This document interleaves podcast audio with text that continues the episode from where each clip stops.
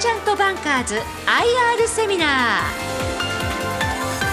この時間は11月23日にオンラインで開催したラジオ日経相場の福の神注目企業 IR セミナーからマーチャントバンカーズ IR セミナーの模様をダイジェストでお送りします。ご出演はマーチャントバンカーズ代表取締役副社長 CEO 兼財務経理部長高崎正俊さんです。この番組は証券コード3121東証2部上場マーチャントバンカーズの IR 活動の一環としてお送りします。マーチャントバンカーズは創業74年上場72年の投資会社です。不動産賃料収入による安定的収益基盤の上に M&A やブロックチェーン AI 再生医療といった将来有望な分野への投資により成長性を確保。NFT プラットフォーム NFT バンカーズや MBK コインをベースにお宝グッズ NFT や不動産テックに取り組んでおります。それでは高崎さんよろしくお願いいたします。はいよろしくお願いいたします。まずは御社の場合、まあ、創業74年上場してから72年というですね非常に歴史の長い投資会社これどういう会社になってきてるんですか？あの今投資会社としましては、収益物件、うん、それもあの、えーと、大都市部あの東京大阪名古屋札幌、うん、こちらの大都市部周辺のマンションですね、うん、マンションですよね、はい、こちらはあの、えーと、今23軒ほど、えーと、金額にして約100億円、うん、であの年間の賃料収入で約7億円、なるほど、はい、とは23棟で100億円ということは1棟割ると5ないから、まあ、45億円という感じのものが多いということですか？そうですね。平均するとあの45億円というものを、はい、あの購入させていただいております。賃料が7億ということは、まあ、あのコストとかいろいろあるかとは思いますけど、えー、とりあえず売上高と、えー、7%ぐらいに回りになるということですか？そうですね。あの、いわゆるグロースリー回りで7%という形になっておりまして、うん。うん、であの減価償却とか、あの経費これ引きましてあの5%以上というものをあの取得させていただいているということでございます。これはあれですよね今だとなかなかちょっと正直難しい数字ですよね。なかなか今はいあの、うん、特に首都圏東京周辺ですとなかなか見つけるのこう大変な状況でございます。45年前はもう少し、あの6%以上基準で、あの取得をさせていただいておりましたが、ここ23年あの、マンションの価格、非常にこう上がってきてますよね。はい。であの利回りを確保するというのも難しくなっておりますので、ただただあの5%以上と、で金融機関から8割以上の国庫融資をいただく、これはあの一応もう最低限の基準として、あのそれに合ったものをこう購入させていただくというふうにさせていただいてます。逆に言うと今持ってる部分の含み益これもかなりありますよね。特にそうですね。あの、うん、数年前に取得させていただいた物件は、うん、あの6%場合によってこう札幌周辺で7%という利回りでこうあのリーズナブルに購入させていただいておりますので、えーとまあ、今期もこれ実施させていただきましたが、含み益売却してあの利益と実現すると。いうようなことはあの物件の入れ替えという形で、まあ、当然そうですよね、はい、でやはり新型コロナというところでいうとそのやはりオフィスとか需要が減ったりとかいろんなことあったけどこのいわゆるその住む用のマンションというのはほとんど影響なかったとか。そうですね。あの逆にあの今、うん、えー、と値段もこう高くなってきてるという感じがいたします、うん、あの、コロナの影響は全くございませんでした。えーと、賃料を払っていただいている賃借人の方が長く住まわれているケースが多いという感じですか？そうですね。ワンルームマンション、うん、これはもうあの開店早く退去されても、まあ、すぐ入居者がこう入ってくると、まあ、いうような状況で、はい、都心部の空室リスク少なく運営をさせていただいている状況です。でしかもここの45億円のところっていうのは非常に買い手も多いから流動性が非常に高いんですよね。そうですね。あの5億円くらいの価格帯ですので、うん、個人の方でも、うん、あの購入いただける価格帯でございますので、うん、もしこう売ろうというふうにした場合、まあ、3か月から6か月ぐらいというところであのほぼ僕らの希望に合った条件で売却するというようなことは可能じゃないかと思います。ここは重要なポイントですよね。要は不動産投資って御社の場合はこの流動性を非常に意識されてまあ取引されてる。だからもし不動産価格が崩れそうな局面もし来たとするならばいち早くそれを察知できれば売ることができるということですか？そうですね。あの従いましてあの、うん、オフィスですとか、商業施設にはこう手出さずに、うんうん、あのもっぱらマンションと。うんいうものにこうあの限定してこう投資をさせていただいてまあコロナだろうがなんだろうが人って家がいますからね。あのここのところやはりこうマンションの価格上がってきてるという実感あるのは、まあ、あの今藤本さんおっしゃった、うんそんな要因は大きいんじゃないかというふうに思います。あともう一つこのストック型ビジネスするとこのいわゆるオペレーション事業というのをいくつかされたと思うんですけどこれコロナで影響があったと思うんですけどこれだいぶ良くなってきた感じですか？そうですね。あのオペレーション事業といたしまして、うん、今北九州にホテルを1軒、はい、それから、えー、岐阜県の時のボーリング場、はい。あとインターネットカフェ2軒、はい、あの津田沼と、うんうん、えー、東京都の大塚、うんうんあと、えー、一部あのアパレルの、えー、店舗のあの販売プロモーション事業というものをあのやらせていただいてますが、こちらまあ総じてあの去年特に、あのコロナの影響というのを大きく受けまして、まあ、ましたよね。はい。でえっ、ー、とまあ今期入りましてコロナの影響と。いう部分はこうリカバリーしてきました。特にあの、えーと、去年の11月までカコアプラザホテルと、はい。受託して運営しておりましたけれども、うん、こちらの、えーと、いち早くこう撤退ということをさせていただいて、うん、なるほど。足を引っ張る事業がなくなった。また、えーと、今残しているものに関してはかなり改善してきた。特にあの去年の第一四半期っていうのが一番きつかったと思います。うん。うん、えーと、そこから比べますとこう今期非常に大幅な回復というものをあのさせていただくことができましたので、うん、この下半期っていうのは黒字という形であの運営ができるような見込みを立てておるところでございます。なるほど。このいわゆる成長産業である、はい、えー、御社の投資事業、はい、これ少しずつ一つずつ教えていただいていいですか？はい。えっと、まず一番力入れておりますのがブロックチェーン事業。もともとあれですよね御社はいわゆる暗号資産の交換業者これを持っておられましたね一部。投資をさせていただいてました、うん、あの BTC ボックスといいまして、はい、えっと、こちらの、えー、仮想通貨のこうライセンスになる前に投資をさせていただいて、うん、あの彼ら無事ライセンスをあの取得をさせていただいて、うん、投資をさせていただいて、うん、であの無事半年後にこうライセンスを取得することができまして、そうすると価値がガッと上がったんですよね。そうですね。その上がったところでこれはどうされたんですか？はい、あの売却させていただきまして、数億円利益は出させていただくことができたと。いうのがあのブロックチェーンの投資の、まあ、一番のきっかけでございます。はい、これ大きいですよね。はい、あのブロックチェーンあの仮想通貨交換、うん、えっと、当時は、まあ、あの ICO というのがこう非常に言われてましたよね。言われた時期でございますが、うん、まあ、むしろあの ICO あの金融商品としてのこうブロックチェーンという、うん、まあ、そういう側面よりも海外にこう安全に送金できるですとか、あの仮想通貨の利便性と言ったところにこう注目して情報収集させていただいて、いう中であの、えー、と当時 BTC ボックスさん、こちらとまあいろんなちょっと事業あのご一緒にさせていただこうというのがもともとのきっかけでございました。なるほど。でこれを売却したからといって全部やめたわけじゃないですよね。他にまだまだいっぱい今種を仕込んでるところということですよね。はい。あのもともとあの僕ら不動産っていうのが投資の一番のこう柱になっておりますが、あのこことこう、えー、と当時 STO と。はいはいいうのがあの非常にあの注目された時期というのがございまして、えっとまあ、僕らも今、えっと、100億保有しているこう不動産を、えっとまあ、あの倍増3倍あのさらにこう増やしていこうと、まあ、いうようなちょっと考え方の中で、なかなかちょっとこう自分たちで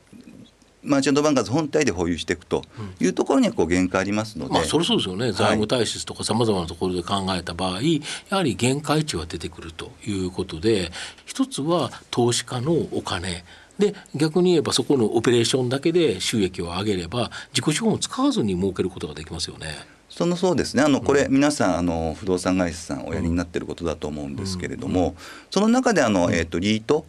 えーとまあ、これ今大体300億っていうのはこう最低ロットと言われておりますけれども、うん、今、まあ、あのマーチャントバンカーで保有しているあの1件56億の物件、まあ、あのそうなるとちょっと規模も小さくてロットも小さいということがございましたので、うん、当時、まあ、STO という手法を使って、うん、あの流動化をすれば、非常にも低コストでこう、どう言いましょうね小口のこう流動化できるというところからあの仮想通貨不動産とのこうシナジーというところにこう注目させていただきまして、であの今、えーと、暗号フィンテックという、あのエストニアのこうライセンスを持った仮想通貨交換所、こちらの方、えーとまあ、あの大株主のアートポートインベスさんと、うん、あのご一緒でございますけれども、うん、買収させていただいて、うん、あの今あのこちらのこうライセンスを使った形で、いろんなとサービスというものをこう展開させていただこうというふうなそんな動きをとっております。なるほど例えば賃料収入これを例えば小口に分けた時に全部海外送金で振り込むなんて正直そのコスト面で考えたら倒れるじゃないですか。これを暗号資産であれば非常にコスト低く送金できるこういうメリットありますよね。そうなんですねはいただあの ご存知の STO これこう金融商品取引こう日本だけじゃなくて全世界でございますけれどもあの非常にこうあの規制がこう厳しくなってきたと今あの最近 NFT という言葉があのことが今あの世の中で回り始めておりますけれどもまずあの僕らあのお宝グッズというところでこう NFT あの参入させていただいて、将来的にあの冒頭ご報告させていただきましたこう不動産、こちらはあの金融商品としてではなくて、あの NFT 化いわゆる現物の不動産として小口のこう売買をしていくという形のものを将来あのできればというようなちょっとそんな考え方で今、えーと、ブロックチェーンの方をまず NFT という形でスタートさせていただきました。なるほど。でこれをいち早くプラットフォーム化してお宝 NFT ということで。あのこちらにつきまして今大株主のアートポートインベストさん、うん、こちらもともとあの映画の事業というのをこう昔やっておられまして、ね、V シネマとか映画とか、はい、本当に強い。一番の強みというのは当時あの映画をこう輸入すると、うん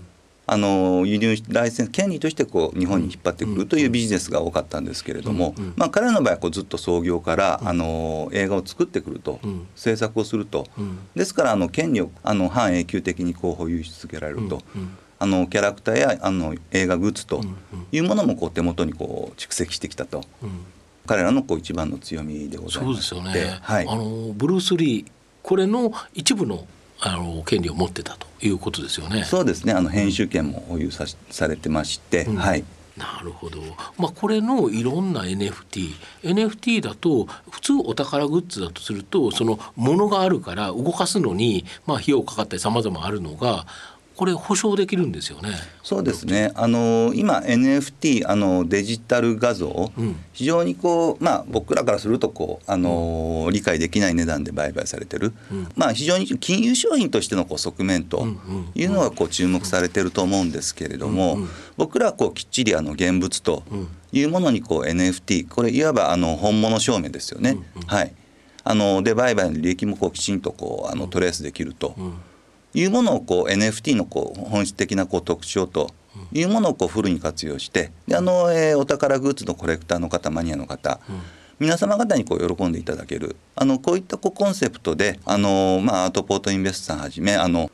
キラーコンテンツ日本のこう強いコンテンツっていうのを集めていって、うん、まあ、全世界にこう紹介していこうとこのような動きを取らせていただいてます。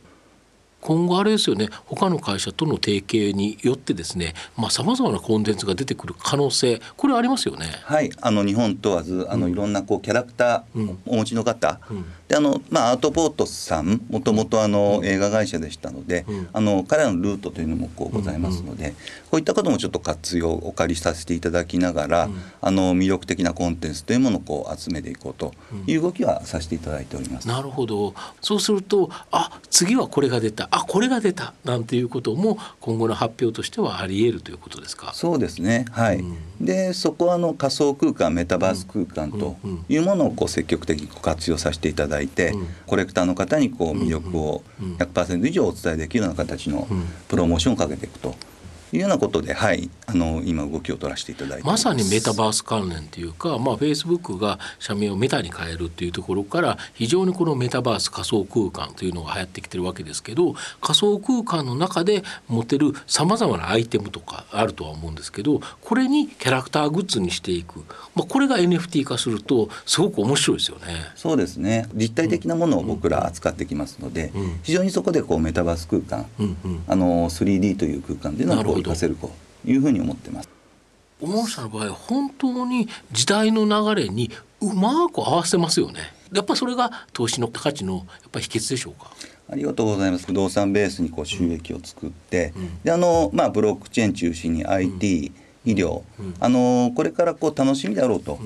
いう分野にあの投資をさせていただいて、あの投資家の皆様方のこうどう言いましょうか、将来のご期待というんでしょうかね、あの夢を持っていただけるこう会社に投資をしていこうと。まあ、いうようなスタンスで。でブロックチェーンにつきましてはあの、MBK ブロックチェーンという会社をこういち早く設立させていただきまして、最新のものをこう収集させていただくと。いう情報源というのをこう確保して動いてまいりました。まあ、日本にはだけどいろんな課題があるからこれを MBK ブロックチェーンを使えば解決できると。例えば少子高齢化による空き家問題。あとは地方の不動産これがややこしいんですよね。そうですね。はい。なかなか地方から人が消えて、はい、地方創生と言いながらもなかなか不動産価格が上がらない。はい、まあこういうところをどうやっていくのか。はい、あとリゾート観光地の古くなったっていう感じですよね。これをうまく変えていけば、日本ってかなり変わるから、これをうまくこの MBK ブロックチェーンを使って、まあさまざまなサービス展開できる可能性があるということですか？そうですね。あの MBK ブロックチェーンブロックチェーンの一つその解決のこう手段方法だと思うんですけれども、まあ、僕ら本業不動産、こちらの、えーと、収益物件を保有するということを今まで中心に展開させていただいてきましたけれども、まあ、これからこう開発ですとか、あとはあのいわゆるあのブリブリッジ案件収益物件を保有するということを今まで中心に展開させていただいてきましたけれども、まあ、これからこう開発ですとか、あとはブリッジ案件、はい。あの仕入れてあの大手さんにこう転売させていただくと。というお話とかあの、まあ、ブロックチェーン活用してお話でいきますとこうあの物件をこう海外の方にもこう情報提供してこう売却しであと決済。あの仮想通貨使ってこうスムーズに進めると。まあ、言ったような話とかブロックチェーン、うん、NFT、うん、こういったこう最新の技術をこう組み合わせて、うん、いろんなこう問題と不動産の、いうものをこう解決していくという動きを取らせていただきたいと思ってます、なるほど。そうですよね。海外の投資家が日本の不動産に投資するとなると結構七面倒くさいと。いうところがもし STO が進めばとか逆にまあ不動産のこの NFT 化これができれば割と簡単にできるとまあ、日本でいうとあの登記簿謄本、はい、これがまああの一番の不動産のこう裏付けになってます。けど、まあ、そうですよね。まあ、いわばこうアナログの世界と、うん、でまあこれはこれでこうベースとしてありやはりこう海外の方から見ると、うん、あの登記簿もいいんですけど NFT というものでこう、あのー、物件のこう裏付けというものがされてるということもあの彼らにとってこう安心材料に大いになるのかなというふうに思っておりますので、はい。なるほどまあ、今後のところでいうと御社の場合ですねやはり株主還元というのにも注力されてると思うんですけど、ね、当然投資会社としてまあ収益が上がった。ただその果実というものをいかに投資家に配分しというのがあるんですけどこれはいかがなものですか、はい、あの基本的にはあの配当と、うん。いう形で皆様方にこうはいあの現金で毎期毎期こうあの上がった利益のパーセンテージで配当させていただくと。いうことをこう基本にさせていただきながら、えー、今年7月あの自社株買いというものをこうあの初めて実施させていただきました。えーと今回につきましてあの原資が3600万財務的な原資が3600万で3600万という範囲でやらせていただきましたが今期以降自社株買いの原資というのをこうあの増やせると思いますのでこちらこうあのなるべくフルに活用して自社株買いというものをこう実施させていただいて、うん、まあ、それをこう焼却する形という、あのいわばこうあの投資家の皆様にとっては税金面のメリット、あのいただけるような形の還元と、まあね、やはり配当という形でいうと当然まあ投資家としてもらったら嬉しいですけど20%超の配当課税。あれも不思議な課税ですよね。企業側は儲かったお金で税金払ってでその残りを株主に配当してるのにまた株主はもらったらまた配当に税金かかるって二重課税ですよね。あの自株買いをしたということはやっぱり株価がやはり今でも安いと要はこの成長力っていうのを考えればまだまだ割安な水準にある。組益には課税されませんので、えー、株主に還元するということですか？そうですね。はい。配当もこうもちろん皆様方喜んでいただける手段だと思うんですけれども、あのやはりちょっと株価安いところで自社の株を購入すると。うんいう形あのこれもまたあの非常に皆様方喜んでいただける手段だというふうに考えてますので、あのこちらこうまだ私どもこれから企業価値上げていこうと上がっていくと。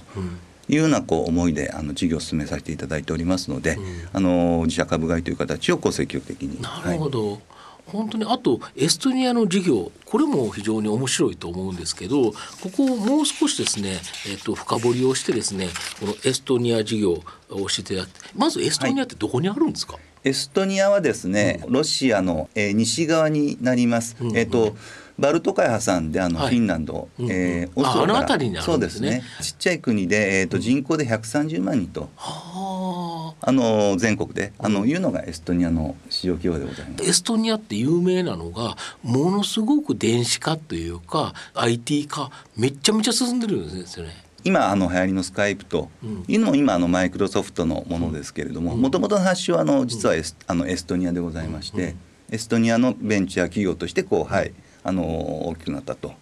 いうこととあとあの電子政府というのもこう非常に進んでおりまして結婚死亡以外ですか、これはもう全部パソコンでこう手続きが済むというぐらい、あの電子化の進んでる国家でございます。そうですよね。でこの中に御社はエストニアに子会社があるということですか？エストニアジャパントレーディングカンパニー、うん、こちらえっと3月にあの、ナスダックバルティックという現地の、あの株式市場、こちらにこう上場させていただいております。えナスダック上場の子会社持ってるという、まあ、日本の上場会社というのはこうあの他にかなりレアですよね。珍しい会社ですよね。はい、でこの会社をキーとして、まあ、大きくビジネスを広げていくということですか？はい。あの基本的にはそのエストニアが得意の IT のお話、うん、あのまあ、IT の事業へのこう投資、うん、それから、えー、エストニアのものをこう日本で売っていく。日本のものをこうエストニアに売っていくと、まあ、いうようなお話。というのをあのベースに、あのこの会社エスエストニア・ジャパントレーディングカンパニー、えー、と元、えー、と日本の大関の把瑠都さん、はいはいはい。まあ、彼にもあの社外取締役という形でこうそうです。入っていただいて、はいはい、であのまあ日本とエストニアの関係。そうですね、はい、一緒に動いてもらってるという。向こうであの国会議員もされておりますので、うん、はい、であのまあ日本でもエストニアでもこう非常に知名度の高い方ですので、あの非常にまああの僕らそうですね日本とエストニアの架け橋という目で動くにおいて非常にこうプラスに動いてると思います。であの今えーと、僕ら考えておりますのは、うん、日本のマーチャントバンカーズと同じように、うん、まずあの不動産でこう収益基盤を作っていこうと。あ彼らの中で、はい、はい、あのいうふうにあの考えておりまして、うん、先月ですかねあの日本の不動産というものをあのエストニアジャパンとレジカンパニーでこう取得させていただきまして、うん、エストニアジャパン自体が日本の不動産を取得することによって、安定的なまあ収入源これをまず作るということですか？そうですねで、えー、これをベースにあの、うん、エストニア現地でのあの資金調達それは株式市場、うん、まあ、あと金融機関さんからのこう保有資、この信用力をこう強めていきまして、あの非常に、まあ、あのエストニアの不動産と、いうのもこう今あのエストニアこう IT 先進国としてこう成長している国ですので、不動産というのもこう当然注目をされておりますので、あの現地の不動産にこう投資をしていくと、まあ、いうようなこう動きをさせていただきたいというふうに思っております。なるほどマーチャントバンカーズというどっしりしたこうあの収益基盤というものを確保した上で、あの IT ですとかこう M&A、あの将来楽しみな事業へ投資していくと。まあ、いうようなこととかこう向こうでこう面白そうなものをこう日本で紹介するというようなこう事業を展開していきたいというふうに考えております。なるほど。あと子会社の MLK ブロックチェーンによるいわゆる不動産テックのビジネス、はい、まあここもかなり注力されるという形なんですけど、具体的にはどのようなプラットフォームをお考えなんでしょうか？はい、あのもうすでにあの基本的なものをこう準備しておりますけれども、うんうん、えっと日本の不動産を海外のこう投資家向けにあのご紹介する。うん、で、あのウォレット通じて、あの仮想通貨でこう今えっと海外送金というのもこう非常に時間かかってこう、あの非常にこうコストも高いですよね。コストもかかりますね、はい。であの非常にこう、えーと、銀行のどう言いましょうかね。ガードというのもこうきつくなっておりますのであのここをこう仮想通貨暗号資産をこう使ってあのスムーズにこう決済できるようにしようと。まあ、いうような、あのことで今、えー、不動産テックにつきましては、はい、準備を進めさせていただいてます。ここ面白いですよね、はい、日本の不動産というところはやはり日本の場合国土が狭いですから、えー、そんなにもともとないねそこに希少価値があるというところでいうと海外の投資家から見ても投資したい物件と。僕らですからあの今5%以上というふうに言ってます、まあ、彼らからするともう 2%3% でも非常にこうあの利回りとしてこうありがたいというお話は聞いておりますので、はい、ポータルサイトを目指すっていうのはどういうことですか？えーと、ポータルサイトというのは、うん、あのこれも、えーと、総合的に、あの開発から、うん、あるいはこう内覧それからあの決済管理、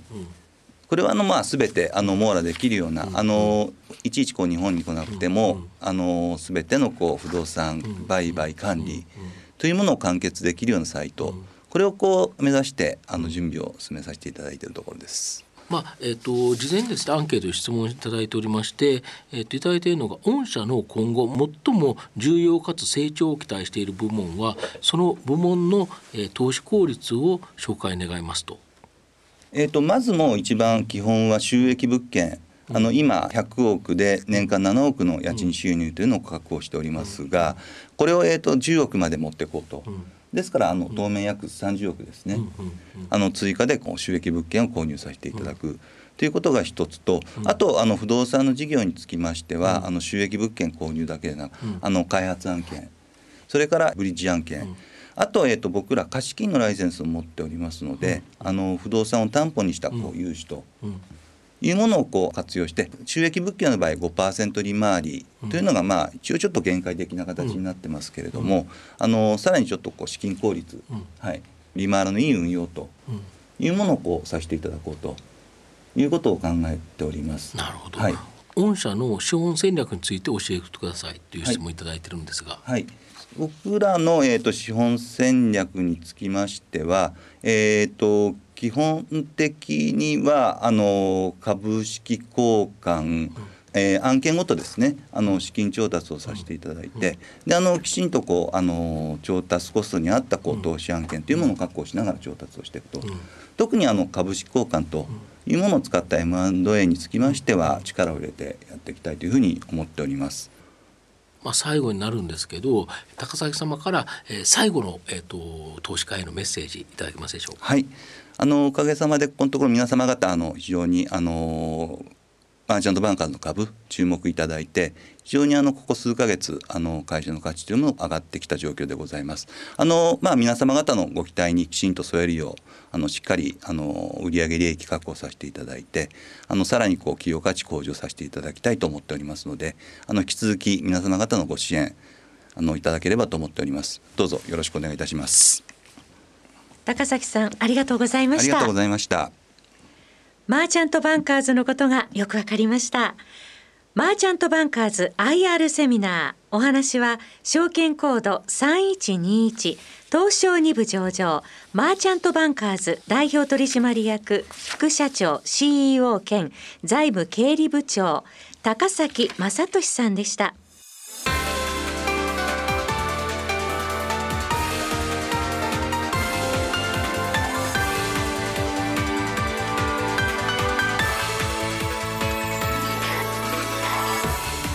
ーチャントバンカーズ IR セミナーこの番組は証券コード3121東証2部上場マーチャントバンカーズの IR 活動の一環としてお送りしました。